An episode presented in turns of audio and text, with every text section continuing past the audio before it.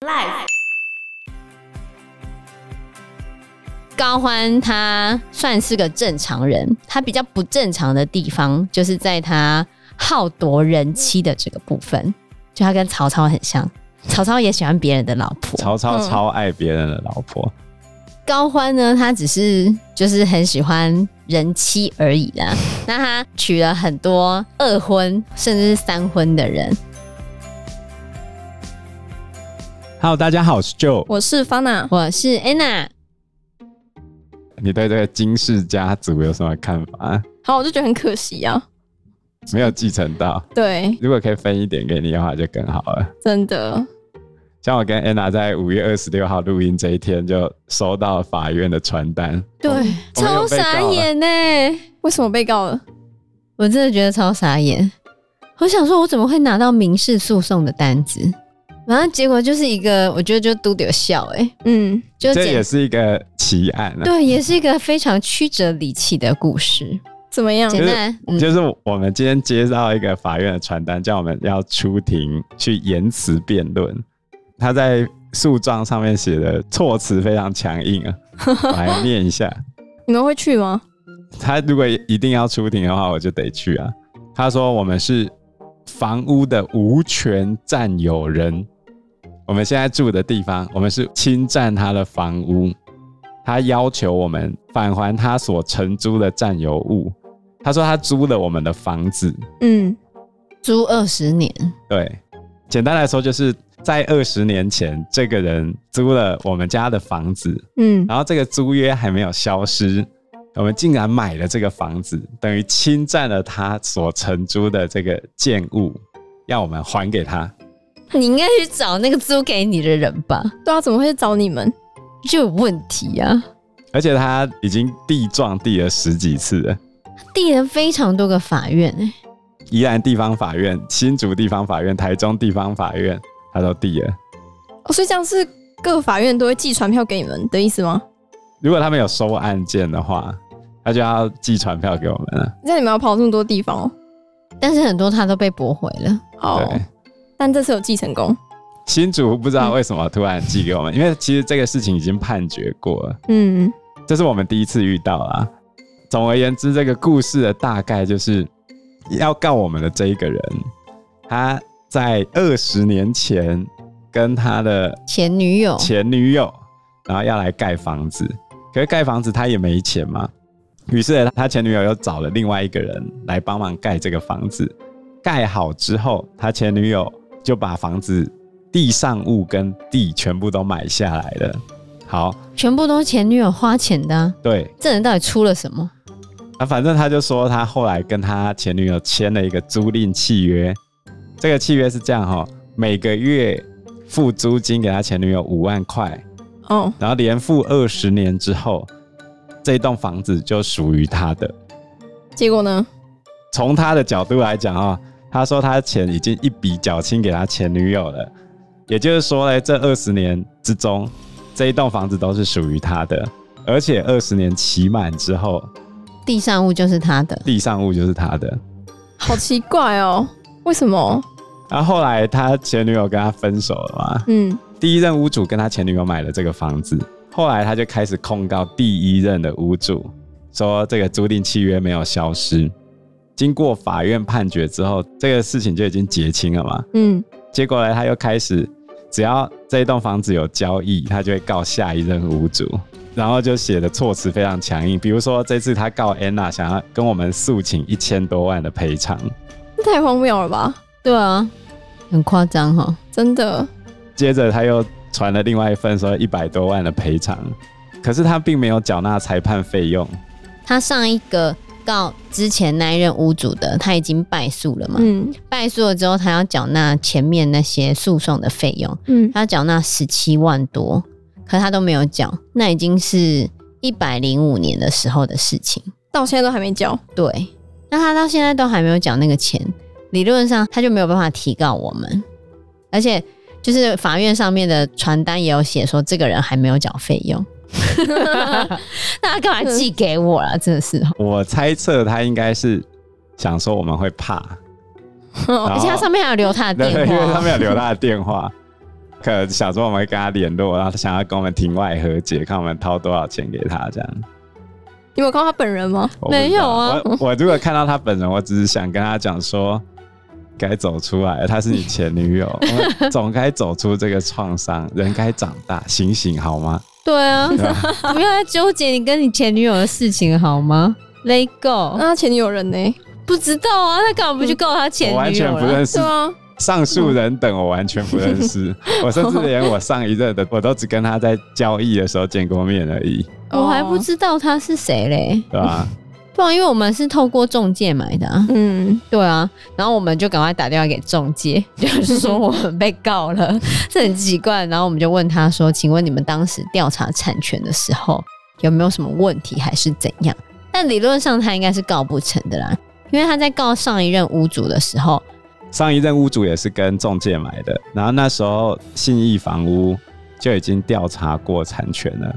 产权没有问题啊，嗯，而且对啊也没有这个租赁的契约啊，根本找不出这个租赁的契约啊，然后他也没有办法证明这个租赁契约的效力。对啊。他没有证据，也没有一张纸什么的，有啊然后他他有有一个哦租赁契约，还有跟他前女友的租赁契约，两个人有盖章那种。对。有签名的那种，那为什么当时这个房屋就没有到他手上？可是如果他的嗯道理成立的话，就是他前女友是不能买卖这个房子的，那也是他跟他前女友的问题啊。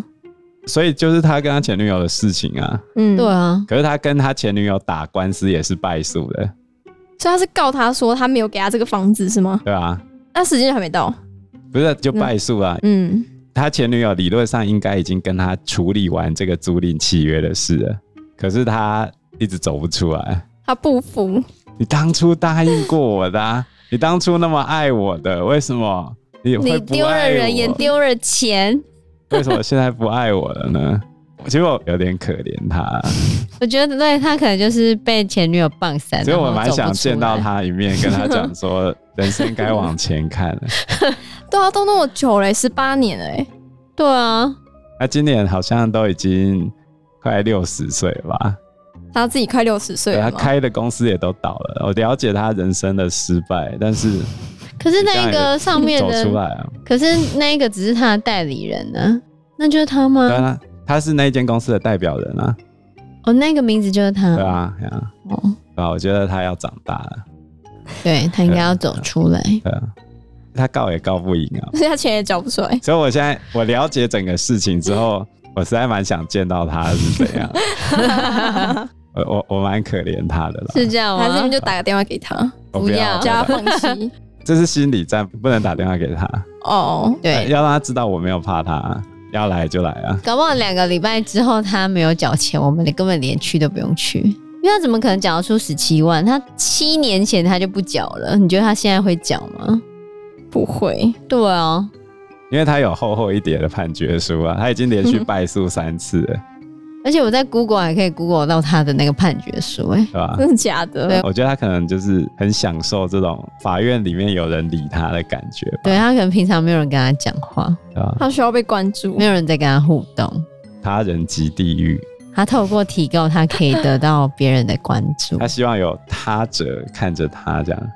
或者是用这种方式来提醒他前女友我还在， 可是他应该去告他前女友， 没关系啊，我会安慰他啦，你你在看讲，他本人的话吗？对的，我一定会安慰他。我对这种人都是充满了悲怜，其实对我而言，对我而言，他跟超商好客也没什么差别啊。 嗯哦，对，就是一个没有爱爱情的也失人，败者，对。我对他人都保持着一个同情的理解。不过说到这个奇案啊，我们毕竟还是历史类节目嘛，我们来讲一个课本上面已经把这个地方删掉，但是以前的课本也没有讲的，非常清楚的一个朝代。这个朝代发生过的事情，其实跟刚才这些八点档剧情，你会发现，哎、好像都有过之而无不及、对啊，非常惊骇。这个王朝被台湾的历史作家叫伯阳称为禽兽王朝。这个王朝的出现到毁灭，只有短短二十七年，嗯，就像烟花一样，嘣，然后就消失了。昙花一现。对，讲到这个王朝，最有名的一部电视剧叫做《兰陵王哦，对知道吗？我知道，入阵曲，嗯你有看吗？我不喜欢看古装剧，那是林依晨演的欸、之前我有买兰陵王的书，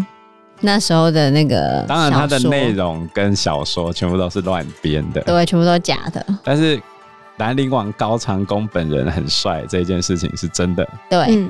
然后他是个名将，也是真的，打仗很厉害，也是真的，他上战场的时候会戴一个面具，上面有獠牙，因为他长得太帅了。对，怕大家不怕他，他不想要让人家看到他多帅。是丁杠五名虾，A 哎杠五出名。啊对他们一家都很帅，真的有那么帅吗？对，高长恭几乎是花美男型的一个男生。哦，这其实要起源于他们家的大长等一辈。下，我要先介绍背景。哦，好，北齐出现的背景，其实我们在国中、高中都会遇到一个很重要的历史人物，叫做北魏孝文 帝。北魏孝文帝做的最有名的事情，不就是汉化吗？汉化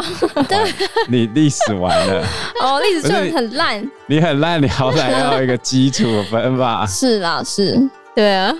北魏孝文帝也，那就汉化啊，嗯，迁都洛阳。北魏是改胡什么姓朝为代？汉姓该不会都不知道啊？魏晋南北朝的那个魏，不是啊，不是的，南魏北晋朝，南北朝。等一下，魏晋的那魏个晋的那个魏魏是曹魏魏，，南北朝统一北朝的叫做北魏。魏因为魏晋南北朝是发生了五胡乱华嘛，永嘉之祸，所以胡人都进到中原地区跟大家混居。那北魏孝文帝呢，就是第一个胡人君主，从贵族跟政府开始下手，强制胡人汉化。可是他在强制胡人汉化的过程中，当然有人不满嘛。不满的人住在什么地方？就是在原先北魏他们兴起的太原一带，这个地方后来就形成一个国家叫北周，然后东边这边后来形成一个国家叫北齐。那他们的领导阶层就会有两种人，一种是胡化的汉人，另外一种是汉化的胡人。北周跟北齐的状况都是这个样子，但是嗯北周比较偏向草原民族的那种传统，他们嗯比较强调这样。然后北齐嘞，他们就比较偏向汉人，汉化比较深呢。那北齐的故事嘞，最早最早要从他们的创业者开始讲，对这个创业者就是高欢，高欢，欢就是欢天喜地的欢。嗯，那据说高欢呢，他就是一个大帅哥，非常的帅哦。嗯，他原本他们家家境不是很好，他只是个看门的。就在看门守门的时候呢，他被一个美女看上了。这个美女叫做娄昭君。娄昭君呢，家里很有钱，长得很漂亮，嗯，然后就看上了高欢。看上了高欢之后呢，就开始倒追他，就想要跟他在一起，想要跟他结婚。所以你看，高欢就是逆袭之后就成为有钱人了，因为他被漂亮的娄昭君给看上了。那他被看上之后，开始变有钱了嘛，然后后面开始掌握权势，开始掌控当时的朝政。那他姓高嘛，那你看这个姓氏你也知道，他是汉人，可是他因为住在离鲜卑这一块地比较近，所以就变成胡化的汉人。那到底胡化跟汉化到底有什么差别？你大概可以想象说，胡人他们比较喜欢大口喝酒、大块吃肉，嗯大概就是这个感觉。我举一个例子，到了宋朝的时候，宋朝还没统一全国，那时候北边还有一个割据政权叫做北汉，北汉打不赢宋太祖赵匡胤嘛，所以呢，他们就派使者到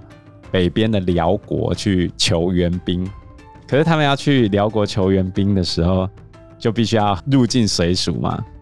所以他们就要找那个很会喝酒的人去当使者。于是哎，这个使者就去了，啊，他也非常尽责哦。一开始跟这个辽国这边的官员接触，他还被辽国那边的皇帝接见，嗯，啊，当然不能给人家没面子，所以呢，所有官员跟他敬酒，他都只能喝完。北汉的这个大臣也是整个北汉朝廷里面最会喝酒的一个人，嗯，然后每个人就跟他敬酒，他就喝喝喝喝喝，喝到被抬回去了嘛。嗯，隔天早上，他的随从后来要去叫他起床的时候，发现他死了。酒精中毒哦，对啊，这就是湖人的习惯。湖人有非常多概念跟汉人不太一样，比如说爸爸死了，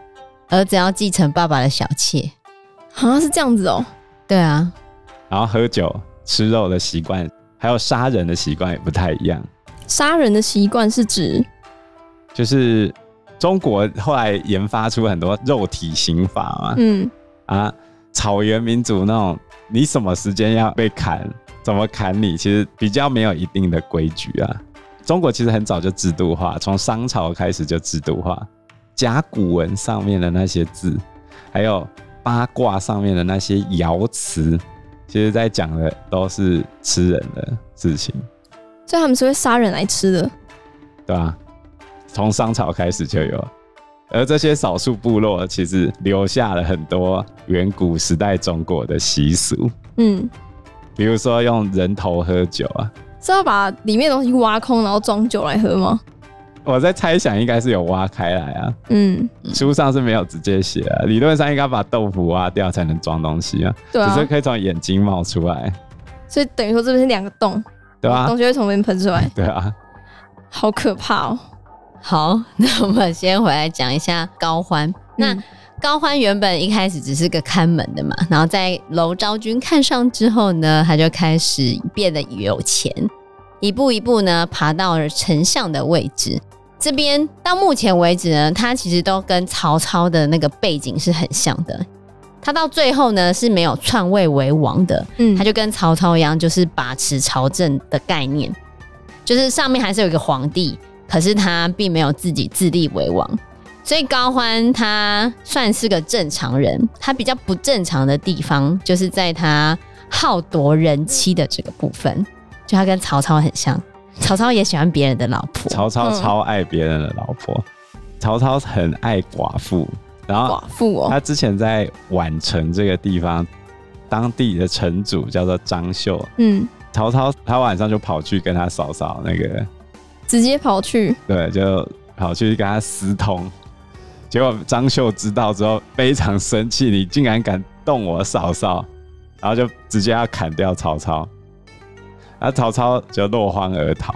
然后还赔上了他的一个大将跟他的大儿子。高欢呢，他只是就是很喜欢人妻而已啦。 那他娶了很多二婚甚至是三婚的人，然后他娶了很多人，其中有一任呢最有名的叫做郑大车，他叫郑大车哦。对，就是大小的大，嗯车子的车。最有名的一个呃小妾就是叫郑大车，很为男什生么的名字？对，为什么很有名呢？因为据说这个郑大车长得美艳无方，就非常漂亮啊！对，长得非常漂亮。可是当时高欢她还在外面就是打仗嘛，还在外面就是奔波，忙于军事或者忙于政事。那怎么办呢？郑大车一个人寂寞难耐，郑大车竟然跟高欢的儿子高澄十四岁，搞上了。十四岁耶，高澄不是他亲儿子啊、嗯，就是原本高欢就已经生了一个大儿子，高欢跟前面讲娄昭君生了很多个孩子，对那他的最大大儿的子叫高澄，高澄就跟高欢的小妾，小妾郑大车搞上了。那搞上了之后呢，这件事情被康了嘛，就被上报给高欢。高欢非常的生气，这是一个婢女偷偷跑去跟高欢讲的，高欢就说你有什么证据，然后这个婢女又去拉了另外两个来当证据，高欢一气之下就把高层给软禁起来，然后把郑大车叫来骂，而且高欢还把高层打了一百棍哦。就打屁股啊，嗯可是毕竟那是他大儿子啊，而且高层很帅，嗯，而且也是个非常聪明的人。那你自己未来接班人，你也不可能真的对他怎样。高欢找了一个人叫做司马子如来进行审理。这个司马子如审理的时候，就逼那两个后来出来作证的婢女说他们没看到，翻供啊。哦啊，，也就是说，那变成第一个举报的跑去举报的人，他是诬告，所以第一个举报的那个人就去死吧。这个剧情跟我们最近在看的一部韩国电影《咒盲神探》有那么一点类似，对，他在演什么？就是一个只要有光就看不见的盲人，然后他被卷入宫廷战争之中，那个。韩国的大王要杀掉他自己的儿子，杀掉他自己的亲生儿子，然后就收买了一个御医，然后那个御医就用针毒死了那个大王的儿子，就是那个男主角。他后来在灯光熄灭的时候，看到世子，就大王的儿子七孔流血，所以他知道世子是被杀的，所以他以为那个御医是杀掉世子的人，可是他没有但事实上，杀掉世子的是大王。对，所以他们去告状的时候，一开始是去找大王告状，说御医杀了世子，大王当场就翻脸了。你看，王杀了自己的儿子，你能拿王怎么办？对啊，也没人知道。所以你看高欢也是这样处理事情啊，对啊，你自己的儿子，你会去弄他吗？你一定是弄别人啊呢、嗯，所以高欢呃好夺人妻的结果，他的小妾被自己的儿子上了，而且这个小妾郑大车呢，后面帮高欢生了一个儿子。史书上记载呢，郑大车跟他的儿子一直同榻而眠，就是一直睡在一起，睡到了他儿子十几岁的时候，而且常常发出会杂之声。会杂之声嗯，就这样子啊，史书上面是这样写的。哦，对，所以这就是 高欢这一家神奇的地方。因为时间关系，我们这一集节目就到这边喽。有任何的建议都可以在留言区告诉我们，或者是直接在 Facebook 或者是 IG 嗯留私讯言我们，我们嗯，都会回应你哦。喜欢我们节目的话，欢迎按赞、订阅、加分享。如果喜欢我们今天的内容的话，也欢迎赞助我们一杯咖啡的钱，让我们可以走得更长更久。谢谢谢大大家谢谢大家，拜拜。拜拜。拜拜。